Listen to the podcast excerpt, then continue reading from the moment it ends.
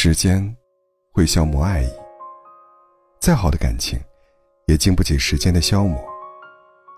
好一点的，把爱情变成亲情，两个人自然也成了家人；差一点的，便是从此人间两相忘，再也不回头。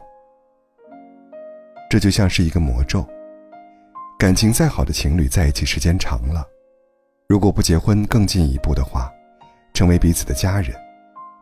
分手，是毫无例外的结局。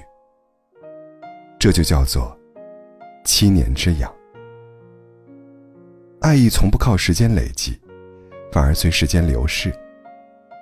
这是他常常挂在嘴边的一句话。他有一个谈了七年的女朋友，感情好的不得了。今年，就是他们在一起的第七年。七年之痒，很多情侣。都是在这一年分手的。一旦恋爱超过七年还不结婚，那一定是两个人的感情出现问题了。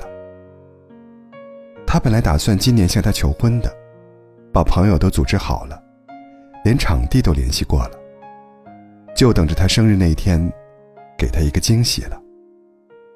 但就在生日的前一天，他却踩了刹车。我很惊讶。他怎么突然决定取消求婚了？是突然遇到什么事情了吗？还是说他已经变心了？毕竟，人心是最不可控的东西。我小心的试探：“是发生什么了吗？”他说：“没什么，就是觉得在一起太久了，没什么激情了。”我跟他说：“生活就是平淡的呀。”所以我们才要制造惊喜呀。他回答我：“那没爱了呢？时间会消磨爱意的。”他和我讲起了和女朋友的故事。开始，也是像偶像剧里一样，校园里的金童玉女，在所有人的祝福里，走到了一起。那时候，他们也以为是一时兴起，没想到在一起后，就分不开了。即使后来毕业了，他们也没想过分手，而是开启了三年的异地恋。终于，他们凭借努力，在大城市里站稳了脚跟。两个人相互鼓励，各自都变成了更好的自己。在一起的第五年，他们来到了同一个城市定居，也开始了同居生活。美其名曰“婚前示爱”。但也正是这样，他们的爱情里，开始夹杂了更多的生活琐事。相处的时间多了，交流的深度却变浅了。从以前聊对人生的看法，两个人的理想，现在却聊家里卫生间没纸了，买酱油贵了两块钱。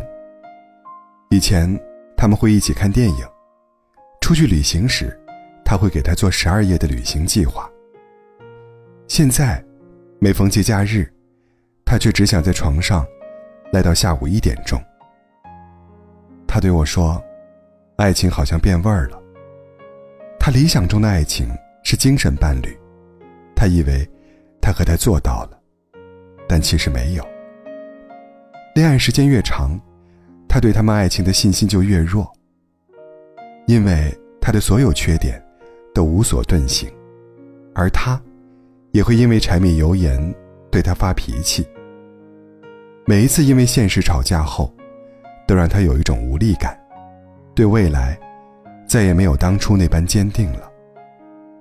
他不确定自己还喜欢眼前的这个人吗？也不确定眼前的这个人在真正接触到生活里的鸡零狗碎后，还喜欢他吗？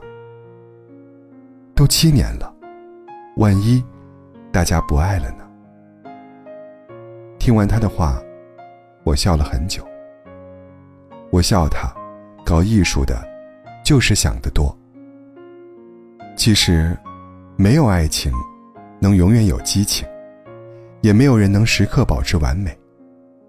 所谓的时间会消磨爱意，准确来说，应该是时间会筛掉不对的人。